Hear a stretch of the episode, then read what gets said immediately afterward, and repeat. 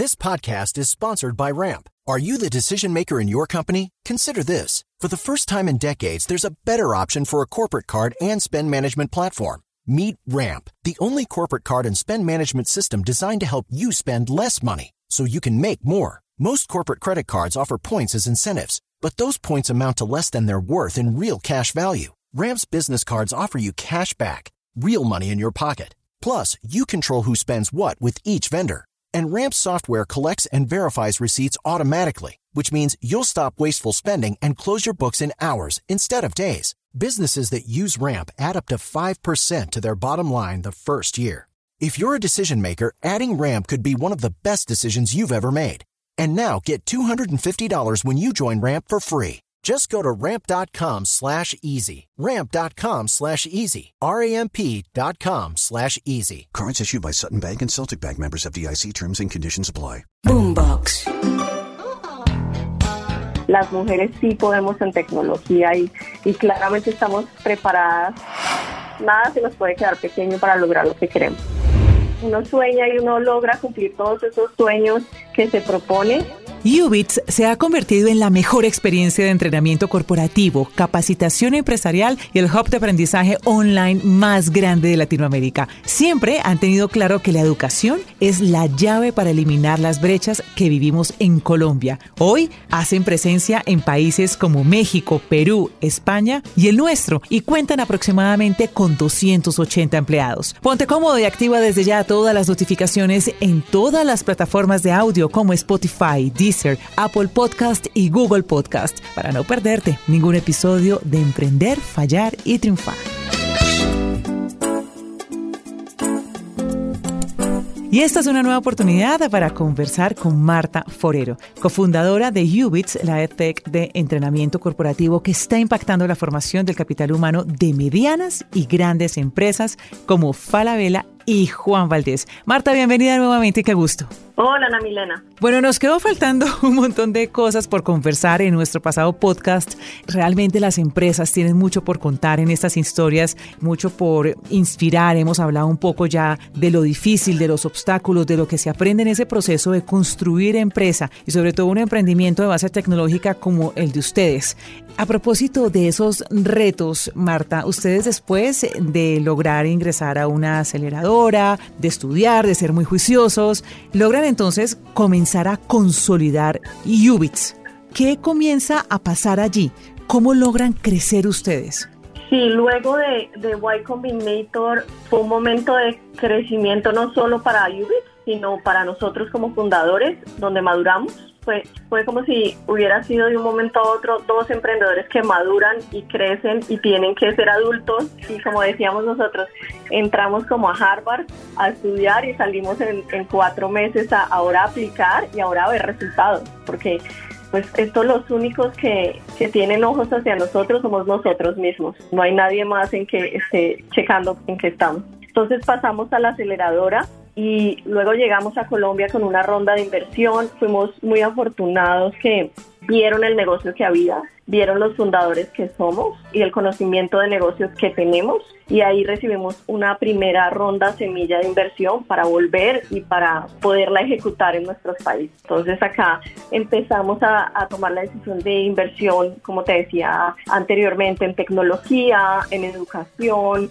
Tuvimos buenos managers que nos iban llevando a ese nivel también con nosotros en toma de decisiones. Uno, uno siempre dice, si el más sabio de la compañía es uno, pues uno está mal, porque para eso hay gente que viene preparada de muchos años para ayudarle a uno a crecer. Por eso es que eran claves. Por eso es que algunos expertos insisten en que los emprendedores tienen que ser humildes en este proceso, lograr identificar pues para qué somos buenos y para qué no, para poder traer al equipo esas personas que necesitan para que el emprendimiento pueda salir adelante. Marta, pero sabe que quisiera aprovechar cómo fue esa experiencia de lograr esa primera inversión o qué le puede aconsejar usted a los emprendedores que están buscando ese capital semilla, ese primer capital, que hay un susto de presentar su discurso, su pitch, de lo que usted me decía ahora, pues de tener una mujer en el equipo, de todos esos fantasmas que conversábamos en el podcast anterior. ¿Cuáles son las claves para que se logre dar ese, ese capital, además, por supuesto, de tener una buena idea, un buen modelo de negocio y un gran equipo. Nosotros en las rondas de inversión que hemos tenido, que eso nos ha permitido crecer mucho, creo que en lo que más, en cada una de las etapas que hemos visto, lo que más hemos tenido que hacer es uno, prepararse, porque es muy diferente una ronda semilla a la serie B que nosotros recibimos hace un tiempo, donde ya la inversión iba para otros fines diferentes a, ok, ya no estás empezando a crear tus primeros cursos, ya en qué vas a invertir ese dinero. Entonces, prepararse como fundadores en entender, en, seguir entendiendo cómo escalas, cómo continúas mejorando esos números, cómo creces año tras año, porque la inversión viene con responsabilidad y compromiso de crecimiento. No solo recibir un dinero, tienes, estás trabajando el dinero de mucha gente. Entonces, es, una, es un compromiso de cómo tú también devuelves ese crecimiento en tu propia empresa. Dos, yo creo que hay algo muy importante y es en todos estos paradigmas quitártelos. La preparación le lleva a uno a entender que hay muchas cosas que se puede quitar. Entonces, en inicio,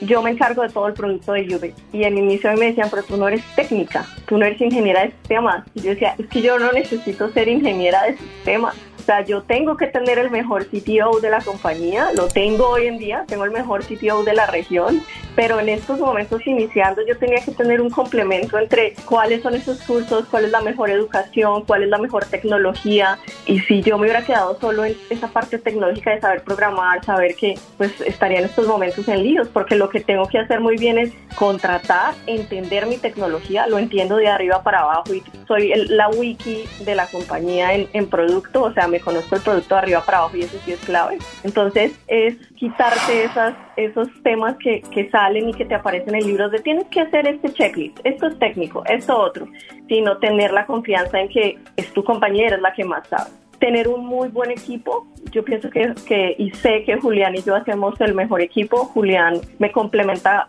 muchísimo en, toda, en todas esas partes que yo no sé y yo lo complemento en todas las partes. ¿En qué la complementa? Pues también es importante que hablemos de Julián porque es fundador. ¿En qué la complementa Julián? Por ejemplo, Julián es muy bueno Buenísimo. yo pensaría que, mi perfil es comercial, pero él es muy bueno en ventas. Y desde que empezamos Ubixel, iba con su maleta a vender, yo iba a complementarlo en temas de producto y, y fue muy chévere porque a uno lo primero que le dicen es escoja los mejores founders, el mejor equipo fundador, porque ese es el que lleva el, el, mundo de la compañía hacia adelante. Y desde el inicio dijimos quién va a ser el CEO de la compañía y lo tuvimos que decir. Es que ya estaba clarísimo que su rol es estratégico, es comercial y era el que nos iba a llevar a, a ese rumbo. Y mientras tanto yo por detrás estaba manejando toda la compañía en todo lo que va a hacer que generemos esa atracción. Entonces hay un balance muy grande y la confianza de que haga su trabajo muy bien, que yo estoy haciendo mi trabajo muy bien también desde este lado.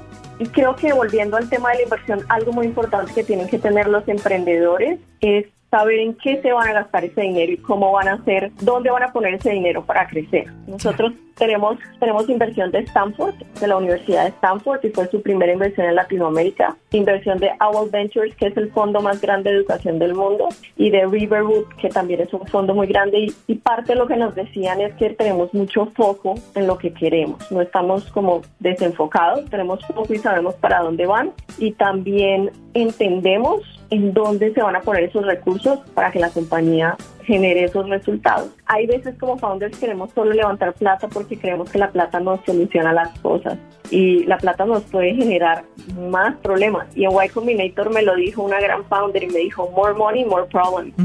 Entonces ahí, hay, ahí es una, una línea delgada de cuando uno se prepara, cuando uno tiene un buen equipo y uno sabe en dónde, claramente te puedes equivocar muchas veces, pero cuando uno sabe qué es eso que va a hacer que se genere desde las diferentes áreas de la compañía, que genere ese movimiento, pues ya, ya es más fácil ir a esa ronda, tener la confianza, saber que eso definitivamente es lo que te va a hacer ese cambio. Pero además, Marta, después de lograr eso, lograr conquistar a esos inversionistas, se viene esa tarea, usted decía ahora, en eh, más plata, más problemas, y uno de esos, pues que, que puede resultar un problema es que toca responderles a esos inversionistas. Ellos invirtieron un dinero y esperan recibir un dinero en unos años, ¿no? Unas ganancias en unos años. ¿Cómo es ese proceso y cómo también tener esa relación con los inversionistas para que fluya y para que salga bien? Sí, el proceso primero es escoger uno también sus inversionistas, porque esos son finalmente tus socios y son tus socios que te van a aconsejar bien o mal. Nosotros tenemos tenemos la felicidad de tener a AWO, como te decía, que es el fondo de educación más grande. Entonces entiende muy bien cómo funciona educación y que educación no funciona como un marketplace de comidas o como un retail, sino educación es otra cosa, tiene otra velocidad, tiene otras implicaciones. Entonces eso ha sido muy chévere porque tienen el conocimiento en nuestro medio y nos apoyan con todo ese conocimiento. Entonces es... Eso quiere decir, Marta, también escoger eso. que eso, que no hay que decir a todos inversionistas que sí, es válido que los emprendedores digan, no, muchas gracias, pues con usted en esta oportunidad, ¿no? Sí, y suena fácil, les digo, suena fácil. Yo sé que no es fácil levantar una ronda de inversión porque nosotros cuando, cuando estábamos en estas hablamos con 60 inversionistas, nos bajaban la valoración, nos decían que costábamos, que no costábamos el inicio, que teníamos, que no teníamos. Y son cosas que pasan y uno de cada llamada sale completamente desgastado, completamente triste, algunas salen felices pero terminan no invirtiendo, entonces tu felicidad queda en que en qué y los que han levantado rondas de inversión lo saben. No tiene que saber uno si realmente necesita en ese momento el dinero. Si realmente lo necesitas y es, es clave y sabes en qué te lo vas a gastar, entiende que vas a tener un nuevo socio el resto de tu vida y que vas a vender tu empresa, un pedazo de tu empresa y finalmente es, es, como tu hijo. Entonces, es ¿qué, es ¿qué es este porcentaje que va a suceder? ¿Qué tanto va a suceder en la junta directiva? ¿Es una silla, dos sillas? ¿Ya van a tomar decisiones como compañía? Son cosas que, que tienes que ver. Y hay fondos que son de crecimiento muy acelerado, donde hay startups que no son de crecimiento acelerado. Entonces, tengo que entender que mi startup va a ese ritmo, tengo que saber que que yo puedo llegar a ese ritmo, pues sí, o sea, eh, lo, puedo hacer o no lo puedo hacer, son muchas decisiones.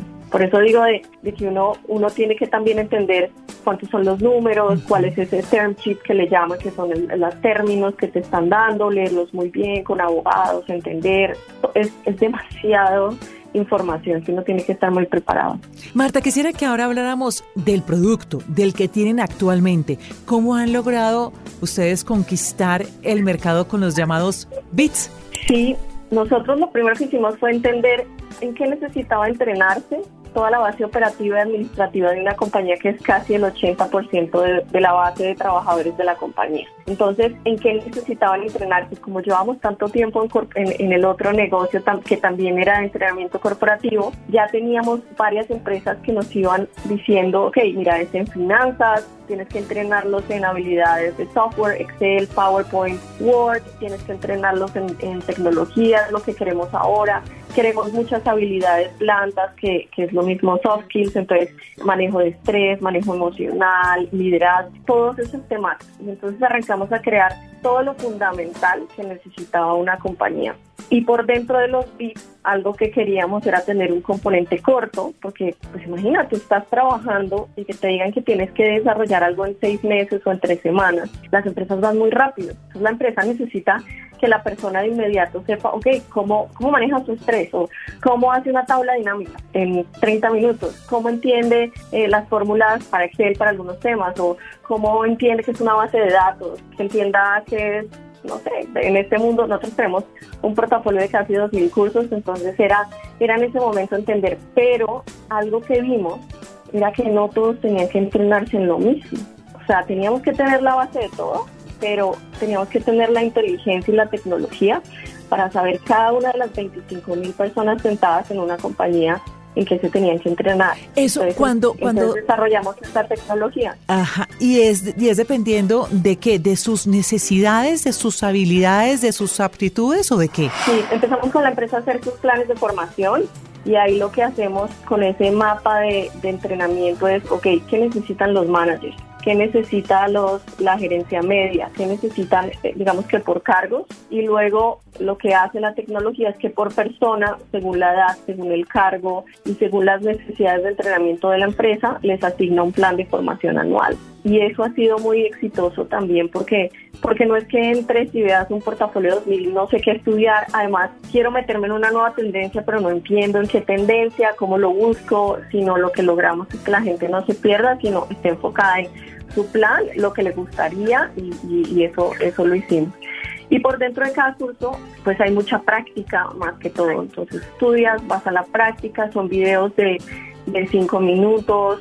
Los videos los tenemos con profesores de toda la región. Tenemos estudiantes en 11 países, entonces tenemos profesores de México, Perú, Colombia, Argentina, Chile, España, y bueno, mejor dicho, de, tenemos un portafolio bastante extenso para que todos de todos los países también tengan la oportunidad de conocer profesores de otras partes. Marta, ¿cómo definen ustedes que el modelo debe ser por suscripción? Sí, cuando, cuando empezamos a venderlo, algo que veíamos era que era la adopción de productos. Cuando uno adopta un producto educativo y lo abre un mes, algo que veíamos es que mediante durante ese onboarding que la gente entendiera cómo entrar, cómo estudiar, cómo así que tengo un plan, qué es lo que tengo que hacer, pues una suscripción, digamos que de un, de un mes o, un, un, modelo que se abriera en un mes y se cerrara, no era bueno para la adopción de producto. Normalmente esa adopción de producto se puede demorar dos, tres meses mientras la gente mientras la gente entra, hace sus primeros tres cursos y lo vuelve algo de su vida, digamos que diario. Entonces era algo que le explicábamos a, las empresas esto no se cierra y se apaga en un mes, sino esto es algo que lo tienen que adoptar a sus rutinas para saber que es una herramienta que tienen de parte de la empresa para su entrenamiento. Entonces por eso lo abrimos a un año como modelo de suscripción y con eso ellos tienen acceso no solamente a cursos, sino a unas clases en vivo, hay clases de inglés, hay otros programas en alianza con universidades eh, como Stanford, como la Universidad de los Andes, como EADA en España. Entonces era, era un mundo de cosas que si las metemos en en poco tiempo, pues no, no podrían llegar a hacer esto que es el, el, el, el y upskilling si hablamos hoy en día, que es para dónde quiero ir, si quiero cambiarme de rol, entonces un cambio de rol no es de un mes, es de seis meses, siete meses, o pues dependiendo de, de las necesidades de la compañía. Entonces correspondía más a eso. Ustedes ya están, bueno, en Colombia, están en Perú, están en México. ¿Cómo fue expandirse? ¿Cómo fue esa experiencia y a qué le están apuntando? Sí, nosotros actualmente también estamos en Chile y en España. Tomar la decisión, y más en estos países que, tenemos nosotros, que, que son arenas movidas en algunos casos, es difícil. Para tomar la decisión, primero tomamos la decisión con México y digamos que, que fue, fue la mejor decisión arrancar por México. Es un país que así hablemos el mismo idioma es completamente diferente y entendimos lo que era abrir un mercado lo que se nos viene es seguirnos expandiendo en las diferentes regiones de habla hispana. Este año abrimos España y ir viendo resultados y pues próximamente ver cuál es el siguiente paso de idioma que vamos, que vamos a abrir. ¿Qué debe tener en cuenta un emprendedor cuando quiere llegar a otro país? Yo creo que las primeras cosas, uno, entender que va a ser un reto, ¿no? Porque lo vemos muy fácil de llegar, sentarnos en un país de habla hispana y, y lo vemos facilísimo. Primero, enfrentarte a un cambio cultural muy grande, por ejemplo, en México, y todos lo sabemos, los que hemos abierto México, es que el, mexicano no sabe decir que no. Entonces de repente llegas a las juntas, están encantados, les encanta, pero nunca te dicen que no o que sí. Entonces sales de la junta feliz porque piensas que estás haciendo un cierre o de 50 juntas y nunca sabes exactamente qué está en cierre. Y era aprender a esa cultura mexicana y, y, nos demoramos ocho meses entendiendo y aprendiendo y golpeando, golpeando puertas y volvíamos. Y entonces creo que uno tiene que tropicalizar muchas cosas a la región a la que va. El tema de contratos, el tema de clientes, cómo vas a algunos clientes, allá tienes que ir mucho más formal, vestido, son, son diferentes técnicas que te vas adaptando a, diferentes mundos. Cada, país es un mundo. Entonces yo creo que prepararse culturalmente eh, y preparar las juntas desde antes según el tipo de país en el que estás. No hay muchas mujeres en el mundo de la tecnología, increíblemente. Cada vez hay más, sí, pero no no, todavía no es suficiente, Marta. ¿Cómo ha sido su experiencia personal como cofundadora justamente como nos mencionaba anteriormente, de llegar a presentarse ante unos inversionistas, en su mundo como tal de empresaria, de emprendedora, de estar al frente de una empresa de base tecnológica, donde hay, que tener tantos conocimientos y donde además hay tantos hombres y pocas mujeres. ¿Cómo ha sido su experiencia en ese sentido? Han habido momentos duros, puedo decir que no, donde hay comentarios, hay situaciones estar en una junta con 27 personas y tú ser la única mujer, entonces decidir levantar la mano o no y, opinar o ver, estar en silencio, son, son cosas que, que van pasando y que uno va aprendiendo y se va fortaleciendo.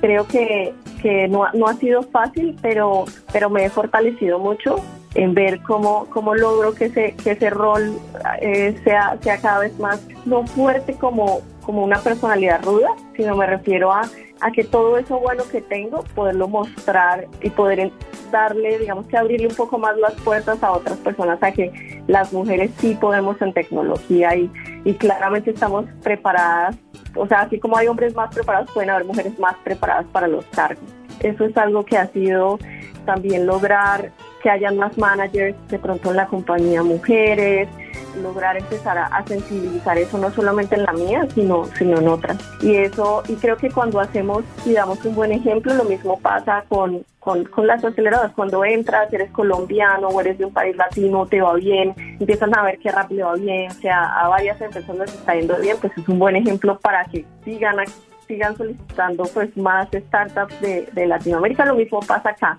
Las mujeres colombianas somos unas perracas. Tenemos, pienso que, que un empuje grandísimo y nada, nada nos queda pequeño. Entonces, ese ha sido mi mindset. Nada, nada se nos puede quedar pequeño para lograr lo que queremos. Que ha sido difícil, sí. O sea, la vida personal, como founder tienes que trabajar extra tienes que, pues, nosotros somos ya 350 colaboradores, entonces es eh, sigue siendo una empresa pequeña, pero entre comillas grande y, tienes que estar al frente de todo. Entonces es familia, balance, hijos, no sé, todo lo que te rodea. Nada fácil, pero sí se puede y usted es un ejemplo de eso. Marta, ya para cerrar, ¿qué ha sido lo más bonito de ser emprendedora? Lo más bonito de ser emprendedora, uff, muchas cosas, muchas cosas. Pienso que soñar, uno sueña y uno logra cumplir todos esos sueños que se propone también generar país y generar empleo. Eh, eso ha sido de las cosas más bonitas y de que uno se levanta todos los días con una energía para trabajar y para hacer que las cosas pasen. Entonces creo que cuando uno tiene la pasión por lo que hace y lo sabe, eso es lo más bonito de todo. Marta, muchas gracias por contarnos la historia de Ubits, pero también de la suya como emprendedora. Y por favor, me saluda Julián. Claro que sí. Gracias a todos. Éxitos, Marta. Gracias. Boombox.